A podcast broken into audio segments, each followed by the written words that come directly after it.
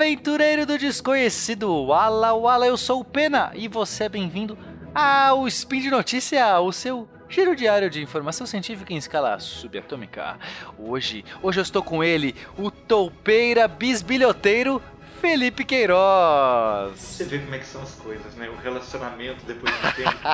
no começo, é, todo, é igual um casamento mesmo. No começo é meu amorzinho. É, é o, o, incrível, genial, o, incrível, o genial. Maravilhoso. Agora é o topeira do Felipe. Pois é. Pois é. Peninha, nós já estamos passando pela crise dos sete anos, Peninha. Já estamos, já estamos.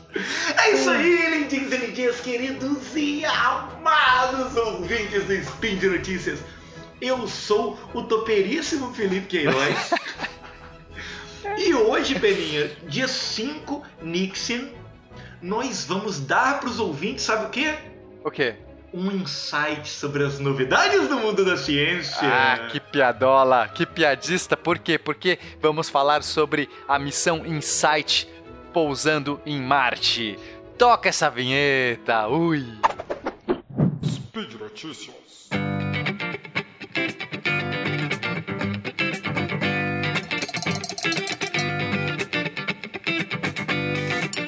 Felipe, você ficou sabendo o que aconteceu? Fiquei sabendo muitas coisas que aconteceram. Pousamos uma toupeira em Marte. Como pousamos, assim, assim, não eu, né? Não nós, assim. Pousamos nós, humanidade, incrível, a NASA. Tipo assim, a dupla quântica pousa uma toupeira em Marte. Pousando uma toupeira em Marte. Na verdade, a NASA, né? Mas representando a humanidade, a Terra aqui, conseguiu um feito muito, muito legal, muito incrível. Eles conseguiram de novo, porque se tem alguém que consegue pousar em Marte, é a NASA. Porque os russos, Felipe, até hoje não conseguiram pousar nenhuma missão em Marte. Tentaram 22 vezes e nenhuma deu certo. É, Mas Marte tem um problema com os russos, né? Certamente. Vênus gosta dos russos, Marte gosta de da NASA. Mas a, a NASA conseguiu de novo, 21 Mayan ou 26 de novembro, pousaram a missão InSight. Esse pouso já foi uma coisa incrível, porque é difícil pousar em Marte. A atmosfera de Marte é muito rarefeita. E, e aí você tem que fazer uma série de, de processos para conseguir pousar. Eu posso até contar um pouco desse processo, embora a gente vai focar mais na, nos resultados da missão. Você está interessado? Eu, eu gostaria muito de saber um pouquinho desse processo, Peninha. de verdade. Não, é, é, então vou, já, já, que eu vou contar um pouco desse processo, eu vou falar também sobre uma parte importante que é como que a gente se comunica com a Terra. Porque Marte, né, quando a, a missão vai estar interceptando, interceptou Marte, está muito, muito longe da Terra, acho que uns 300 milhões de quilômetros, sei lá, não, talvez eu estou errando aí umas ordens de grandeza, mas não importa, é muitos milhões de quilômetros. E o que acontece? Você não tem como fazer um preço do DDI. Não, imagina. E você não tem como fazer um controle remoto, né? Porque quando você manda o comando, vai, acione os motores, já, já caiu. Até chegar a informação já era. Então você primeiro tem que ter tudo isso automatizado, e isso que é o mais difícil. Tem que fazer um programa que consegue fazer a entrada, a reentrada, na reentrada não, porque não, a reentrada tem que entrar de novo, né? Então seria a entrada na, na atmosfera e, e, todos os processos que eu vou descrever, mas é, você não tem muito como se comunicar. É, só que é muito. Só que pode ser que a, a poderia ser que é, a, a, desse errado e se espatifasse no chão, no chão. Assim como aconteceu com a missão da, da, da ESA, agora recentemente, se não me engano, foi em 2016. A, o Schiaparelli, que era um lander também, era um pousador, se, se esborrachou e eles não sabem o que aconteceu. Era o mesmo processo que da Insight. Era o mesmo. Não é que era diferente, era a mesma coisa. E a gente não sabe o que aconteceu direito. A gente tem algumas informações sobre o que aconteceu. Algum módulo falhou. Mas a gente perdeu todo o dinamismo ali do minuto a minuto, sabe? Aquela coisa. E aí, vai pousar, não vai pousar? Por quê? Porque não tinha como comunicar imediatamente com a Terra. Pensando loucura, nisso, a NASA lançou também dois CubeSats, que, que são, são satélites pequenininhos, né? É, CubeSats é tipo né, um satélite tamanho de uma caixa de, de sapato, essa é a ideia. Uhum. E eles chamaram de Mars Cube One e Mars Cube. Não, eram os dois, na verdade, eram dois, mas os dois eram Cube One. Então era Mars Cube One A e Mars Cube One B. E não aí, faz Mars... sentido, né? Não faz nenhum sentido, né? Não, não pode ter dois. Bom, mas enfim. E aí eles deram o nome de Marco A e Marco B, né? Porque Mars Cube One é Marco. Então os ah, Marcos. Ah, bom, ah que bonitinho, né? Tipo, aí saíram os dois marcos e meio que eles foram atrás da missão. Né? Esses dois satélitezinhos foram meio que dali, é, sabe, assessorando do ladinho, assim. Os dois, tava os três, né, viajando, a sonda. a InSight, mais esses dois satélites. Quando a sonda fez a entrada, esses satélites passaram batido, eles não fizeram entrada, mas eles puderam se comunicar, porque é, a sonda estaria numa face de Marte que não teria como se comunicar com a Terra, porque a Terra estaria bloqueando. Mas com esses satélites em órbita, não em órbita, mas fazendo um rasante ali próximo, faria uma repetição do sinal. Uhum. Então, a, a, sonda comunicaria com o satélite: estou descendo, olha só, acionei o paraquedas. E aí o, o satélite mandaria para a Terra: olha, acionou o paraquedas. Opa, acionei o retromotor. Opa, acionou. E a gente conseguiu fazer isso quase que em tempo real. Claro que tinha um delay, mas não importa, para nós era em tempo real. Na nossa televisão estava acontecendo ao vivo. E foi incrível, foi sensacional ver aqueles técnicos da NASA, a mesa de controle, estava todo mundo vibrando. A cada acerto, eles aplaudiam. Isso é muito emocionante, tá? Depois procurem o vídeo, a gente pode até deixar o link aí do vídeo do momento do, da descida. Então, como é que foi essa descida? Já que eu estou descrevendo tudo isso, é, foram três momentos principalmente, né? É, é, bem complexo, gente. Eu não quero gastar muito tempo nisso porque tem muita coisa para falar. Mas é, a primeira parte você tinha que fazer a sonda apontar o escudo protetor na direção progressa, na direção à frente, ou seja, aquela que ela está realmente indo para frente, para se proteger. Calor é tão absurdo, ele, ele, é, ele é insanamente absurdo que derreteria, é, chega a ponto de fundir, chega a 1500 graus, ponto de fundir o ferro, fundir aço, mas o escudo de calor aguenta. E aí depois ele vai fazer uma, uma forte, um freio forte né, na, na atmosfera, até o momento que ele vai acionar os paraquedas. Então ele solta o escudo de calor, e aciona os paraquedas. Nessa hora, o sinal do, do, da, da sonda é, ele fica bipando, né? Como se fosse um cronômetro. Pip, pip, pip. Só que quando ele sofre a desaceleração do, do, paraquedas, tem um efeito Doppler aí associado. Você começa a ouvir a, a, a, a, frequência que ele apita muda, porque ele muda de velocidade. E é assim que eles sabiam que a sonda acionou os paraquedas. Quando o efeito do. Quando começou a mudar a frequência do bip, eles sabiam que os paraquedas foram acionados, cara. Uhum, Isso é muito uhum. legal. Incrível, incrível. Aí não, mas aí só tinha metade do problema, porque os paraquedas foram acionados, ok, estava descendo mais devagar. Mas agora era a parte crucial. Ele tinha que cortar os paraquedas e acionar os retrofoguetes no momento antes de tocar o solo, para que ele pudesse fazer o pouso suave, né? E, e esse, esse, esse, momento é muito de terror e ela conseguiu, pousou. Depois você ainda tem que descobrir se ela pousou num lugar bom. Porque, Felipe, pensa bem, você não sabe onde ela vai pousar, não tem o controle remoto. Pousa aqui, tá, tá legal, aqui é um lugar legal. Eles escolheram um lugar em Marte chamado de Elysium. Eu não vou falar em, em, é em latim, eles falam em inglês, eu vou falar em latim. Elysium Planitia, ou seja, a planície Elysium, a planície do divina, a planície, né, por quê? Porque é um lugar muito plano. Eles chamam de o estacionamento de Marte. Se você quer pousar uma missão num lugar legal, que não tenha muitas rochas, não tenha muita inclinação, pouse lá. Mas mesmo assim poderia cair numa rocha, poderia cair numa inclinação, num lugar íngreme, porque olhando de longe parece plano, olhando de perto não. E, aí é uma pura sorte mesmo, né? É só sorte, não tem o controle nenhum. É pousa e vê se deu isso, certo. Né? Imaginar a distância e como que tudo realmente tem Imagina, que ser. Imagina, cara, você planeja essa missão por anos e chega lá na hora, pousa em cima de uma rocha toda torta lá, ficou. E é um lander que não tem o que fazer. Se você pousou torto, você não tem roda para falar, ai, vamos. Acabou. Pousou errado, pousou de cabeça para baixo, não tem, acabou a missão. Não tem. Tipo, chora. É, é, biz, é bizarro mas pousou direito, tirou uma fotinho lá pra gente, tava lá, né? Foto bizarra, baixa resolução, porque era uma, a câmera do pousador.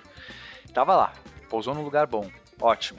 E aí depois, mais uma parte difícil, tem que abrir os painéis solares, Felipe. porque pode engripar, ficou meses, seis meses vagando no espaço gelado, o negócio engripa abriu os painéis solares e finalmente estava funcionando. Olha só que coisa incrível. Então, a missão está funcionando. Agora a pergunta é: o que, que ela vai fazer? O que, que ela vai fazer, Peninha? Me conta! O que, que ela vai fazer, Felipe? Me conta você. ela vai explorar o interior de Marte. Essa sonda Insight vai dar insights importantes de dentro. Oh, oh, oh, oh, oh. que coisa. vai dar insights importantes dentro. Ela tem três. Ela vai é... fazer uma psicanálise em Marte, é isso? Vai, vai fazer uma, uma análise completa por dentro. É, vai saber, sabe o quê? O, hum. Sobre o, o, o, inconsciente de Marte, não é isso? O, Sensacional. Sub, subconsciente. O ID, o ID, o ego e o superego de Marte, é isso? Vai explorar o id mais profundo de Marte. Enfim, o que que acontece? Ele tem três sensores importantes, né? É... Só que, olha que coisa doida, né? Vai levar alguns meses para eles instalarem os sensores. Aí você fala assim, mas por quê? Por quê? Então vamos lá. Eles. vamos lá. O que, que ela vai fazer? Olha, isso é bem legal. Primeiro, é, os primeiros dias que ela pousar, quer dizer, agora, né? Já, estamos nos primeiros dias, na primeira semana de pouso, ela vai iniciar lá os processos, né? Ver se está tudo certinho, placa solar, é, carregar as baterias, não sei o quê. Aí vai começar uma parte do dia 6. Esses dias são medidos em dias de Marte, a gente chama de sols, tá? Mas enfim, o dia de Marte tem um pouquinho mais longo só do que o dia da Terra, é como se fosse o dia da Terra. Então, do dia 6 ao 18, eles vão começar a, o braço mecânico, tá? Essa sonda tem um braço mecânico. Uma coisa mexe nesse, nesse lander. É um braço uhum, super uhum. bonitão lá que mexe. Ele vai começar. Ele tem uma câmera na ponta. Ele vai começar a posicionar de vários ângulos e tirar um monte de fotos. Essas fotos, Fê, vão ser interpoladas num software e gerar um ambiente 3D. Eles vão recriar toda, uma, toda a parte da frente ali onde está a sonda, eles vão conseguir ter uma, uma, uma imagem estereo, estereoscópica, ou seja, eles vão ter uma imagem 3D, eles vão remodelar num software 3D todo o ambiente com umas, acho que são 56 fotos que ela vai tirar, uma porção de fotos. Isso não é incrível? Um monte de fotos, obviamente, é como se fosse uma visão de uma pessoa com 56 olhos, uhum, né? Uhum. Olhando o ambiente. Dá pra ver bastante coisa. Depois que eles modelarem isso, eles vão chegar num, num, numa caixa de areia, num parquinho, parquinho da NASA. muito bom, muito bom. E vão criar o modelo físico. Eles vão realmente cavar, ó, aqui tem um buraquinho, cava aí. Ah, aqui tem uma pedrinha, põe uma pedrinha. Ah, eles têm um modelo funcional da sonda. Não é exatamente a sonda, mas é um modelo funcional, uhum, ou seja, tipo, uhum. as partes que importam funcionam. Instalado lá no galpão da NASA. E aí eles vão recriar. Eles vão replicar tudo eles... que a sonda, tudo que os sensores da sonda encontrarem. Tudo nessa caixa pra... de areia porque a ideia é eles tentarem decidir onde vão colocar os instrumentos, entendeu? Uhum. Então eles vão recriar todo esse ambiente e aí eles vão ter que decidir como que é esse braço mecânico que vai pegar cada instrumento e pôr no chão, né? São dois instrumentos que eles vão colocar no chão, um sismógrafo e outro que é uma, um perfurador lá, um, uma sonda de calor. Então eles têm que decidir onde, só que eles têm que passar as instruções exatas de como esse braço mecânico vai pegar e pôr no ponto, sabe? A gente está falando de coisas milimétricas, porque ele vai muito devagar. É um sismógrafo extremamente sensível, você não pode pôr ele torto, errado, etc.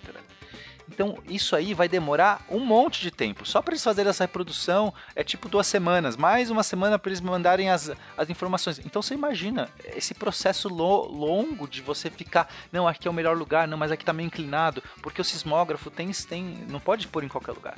E se eles acharem que não dá para pôr em nenhum lugar, eles têm que fazer uma certa manobra lá com o negócio para tentar pôr em outro, porque ele tem um alcance limitado o braço. Uhum. Mas eles acham que está muito bom, o lugar está plano, está excelente. Em princípio, parece que está perfeito. Também não pode ter muito pedra embaixo, porque ele vai um deles vai perfurar. E ele não tem um poder forte de perfuração. Uma topeira, né? Mas não é uma topeira é, é limitado. Tem dente de aço o negócio. Tem... Então, o que, que, vai acontecer? Então, eles vão gastar esse tempo todo medindo, ajustando. E aí, finalmente, eles vão instalar os, os, os, os sensores. O primeiro sensor que eles vão instalar é o sismógrafo. Tá? Então, é um sismógrafo. Muito legal esse sismógrafo é, a gente já tinha instalado um sismógrafo em Marte antes, na missão Viking, né, aqui, lá da década de 70, só que ele tava com defeito, Fê. Olha que triste. A gente mandou um sismógrafo lá, não deu certo, ele não ficou, não ficou exatamente no chão, então a gente não conseguiu ter as, as medições corretas. Ah, poxa então, vida. finalmente agora a gente vai ter, porque, porque um sismógrafo, o que, que a gente vai fazer com um sismógrafo? Então, primeiro você vai colocar lá o, o aparelhinho no chão, uhum. ele vai encostar as perninhas, só que é, ele é tão sensível que ele consegue pegar tremores da ordem menores do que um átomo de hidrogênio, que é o átomo mais simples. Então imagina o, a sensibilidade desse negócio, do capeta. Então eles têm que colocar depois um cobertor em cima, um aparador de, de, de vento e temperatura. Porque só, só o desvio de temperatura do sol batendo ali já caga tudo. Você concorda? Putz, claro, é, faz todo sentido. Pô, o negócio é hidrogênio, uhum. ainda mais o vento, bate um ventinho ali já caga tudo. Então eles têm que depois. E aí ela vai pôr primeiro o sensor, depois vai pôr o, a, a, o capô, né? Uhum. O, o teto. É muito legal. Tem que pôr certinho, o teto tem que estar numa medida exata. Por isso é complicado. Aí esse sensor vai ficar detectando o quê? O que, que ele vai ficar detectando, Fê? Hum, o que, que ele vai ficar detectando, Peninha? Eu me sinto um idiota. Ele vai ficar detectando. Então, primeiro, ele vai detectar impactos de meteoros. A gente quer saber quantos meteoros caem em média em Marte. A gente sabe que Marte não tem a proteção que a Terra tem, nem de campo magnético, nem de atmosfera. E isso é importante até para missões tripuladas para Marte, né? Se a gente Sim. é bom ter uma média, uma estatística aí, porque pode ser violento a queda de meteoro em é, Marte. Imagina, você tá lá pousando, felizão, cai um meteoro na sua cabeça, né? Não deve ser tão legal. Mas a outra coisa legal é descobrir a composição do núcleo de Marte, e eles vão fazer isso lendo os tectonismos, as vibrações, as oscilações é, que acontecem em Marte. É, e assim eles vão conseguir saber o núcleo. Como é que funciona isso? Quando você tem uma onda que, que, que passa por dentro de um meio, ela vai se propagando, né? Assim como no ar, tem ondas que se propagam na, na matéria, tranquila, a mesma coisa, né?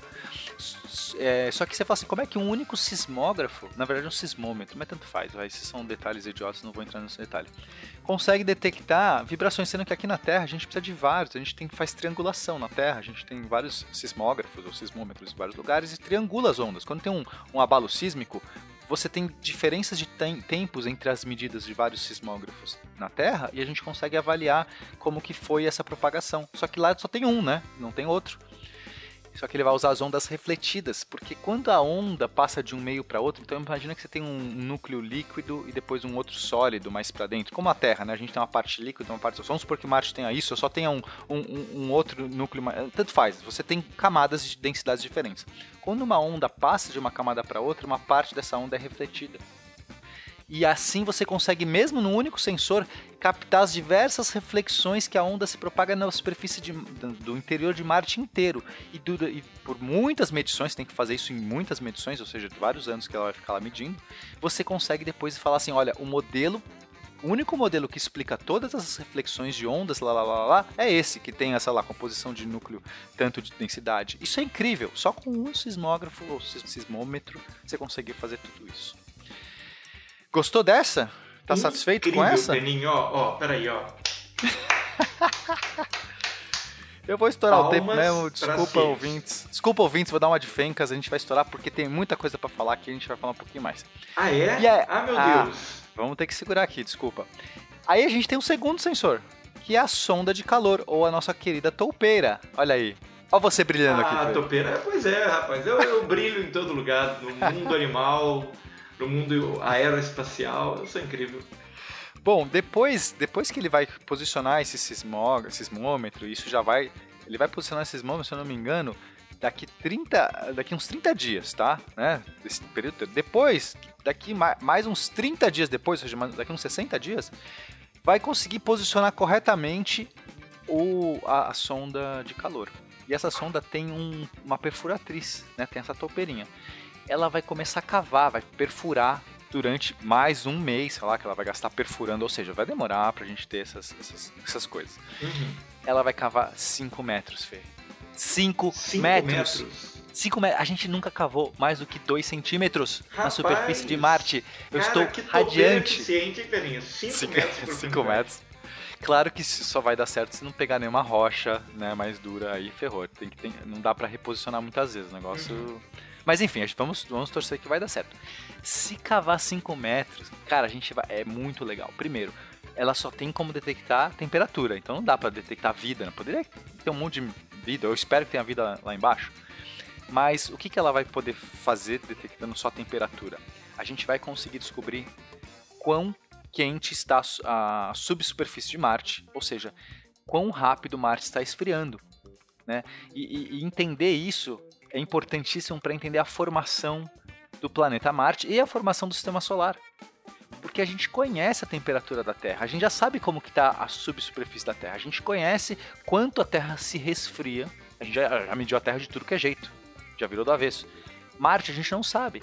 E quando a gente conseguir comparar a temperatura abaixo da superfície de Marte, saber quão quente, qual o gradiente de temperatura, saber quão rápido, quão lento ela está tá esfriando, a gente vai conseguir ter um modelo geral, um modelo conjunto de formação do sistema solar. A gente vai descobrir se Marte se formou como a Terra ou se é totalmente diferente, se é a mesma coisa que compõe Marte compõe a Terra. Isso é muito legal, a gente vai ter vai, vai expandir automaticamente, a gente só conhece a Terra. A gente nunca Perfeito. mediu, nunca furou nada, nada, 5 metros de nada do sistema solar. Isso vai ser muito legal. E a segunda coisa muito legal é descobrir se a temperatura é quente o suficiente para ter água líquida embaixo. A gente sabe que tem um oceano de água. A gente acredita que tem um oceano de água líquida num dos polos, mas de repente a temperatura é propícia para ter em outros pontos também, em outras salinidades. Isso pode também dar um boost aí na, na procura da vida, porque se a gente descobrir que é quente o suficiente para ter água líquida, que legal, a gente deve encontrar aí mais indícios para a vida. E, caraca, que loucura, tem um último sensor. Posso falar desse Caramba, também? Peninha, vamos lá, né? Provavelmente nós vamos ser cortados no meio, mas vamos lá. Vamos ter que fazer dois spins, não importa. Eu acho. O último é um rastreador que tem a alcunha de RISE, Rotation and Interior Structure Experiment. Experiment. Basicamente é um, um- uma, uma cornetinha que reflete os sinais que a gente manda para a Terra. Tem um nome bonito, mas na verdade é um negócio simples, porém não menos importante. A gente vai mandar sinais da Terra o tempo todo lá para Marte. E essa cornetinha, esse, esse aparato, vai meio que refletir, vai devolver, vai, vai re- rebater pra gente. Então a gente vai conseguir ver a, a- o sinal voltando. E a gente vai conseguir medir o efeito Doppler, o desvio que essa coisa vai ter. Então, é aquela coisa, quando você está na direção do som, o som está indo na sua direção, a frequência fica mais alta, né? Aquela coisa do carro. E quando ele está passando, a frequência fica mais baixa. Como o Marte está girando, a gente vai estar refletindo ondas às vezes mais agudas, às vezes mais graves. A gente vai saber exatamente o ponto exato da, da sonda o tempo todo. A gente vai tá- é como se fosse um mapa, só usando frequências. A gente vai ter um mapa posicional dessa sonda o tempo todo. Aí você fala assim, tá, mas eu já sei onde ela está. A gente já foi lá, viu onde ela pousou. Por que, que eu quero saber o tempo todo onde ela está? Questão, meu amigo, é que quando essa, o, o- o- o eixo de Marte ele não é constante, ele não fica paradinho. A gente imagina um planeta girando, né? O, tá lá girando, o eixo paradinho e o planeta girando ao redor desse eixo, né? O polo norte e sul paradinho ali. Não é isso que acontece. Aqui na Terra, o eixo da Terra, ele mexe, ele balança de acordo com o movimento da Lua e, e a atração do Sol. Tá? A gente tem pequenos Uhum. movimentinhos, esse samba do crioulo doido, inclusive isso gera algumas glaciações. Isso, isso, isso aumenta um dos. é, são muitos efeitos que a gente tem. Um desses é, se chama inclusive lunação, que é esse pequeno jogo aí que acontece no movimento da Terra. Marte também. Marte passa por isso. A gente sabe que Marte, a cada ano de Marte, que acho que dura uns dois anos da Terra, ele dá essa sambadinha do crioulo doido. O eixo dá uma inclinada. Se a gente conseguir medir a posição exata dessa sonda o tempo todo, a gente vai saber quanto esse eixo está oscilando durante esse ano. E saber isso, Felipe, você fala assim, mas o que, que eu quero saber com Mas o eixo o que, que eu gira? quero saber com o eixo que gira? Ah, o que, que eu quero saber? Eu quero saber o seguinte, porque a oscilada está relacionada com a composição do seu núcleo, a composição do que você tem dentro. Pega, pega um ovo cozido e gira. E depois pega um ovo cru e gira. Você vai perceber que o ovo cozido gira muito mais. Porque ele não tem as partes moles ali dentro, meio que Perfeito. causam uma resistência. Eles, Uhum. ela, ela, ela, ela, por ela se mexer, ela se redistribui o centro de massa. Eu Isso nunca, perde, eu isso nunca gasta tentei momento. rodar ovos, mas eu acredito em você. Faz sentido fisicamente falando. Mas faz, faz o teste, porque entendeu? Você tem uma composição líquida ali dentro, ela vai se redistribuindo, isso tira energia do sistema. O fato desses líquidos estarem se movendo tira energia do sistema. Se você tem tudo paradinho, o sistema não dissipa energia. Ou seja, se Marte tem um, um núcleo líquido, ele vai girar menos do que se ele tiver um núcleo só- sólido. Então a gente vai conseguir ter mais essa medida da, de como é o núcleo de Marte, baseado apenas no balanço do seu eixo. Cara, a ciência tá de parabéns, sério. Olha que coisa incrível. Não, preciso- incrível.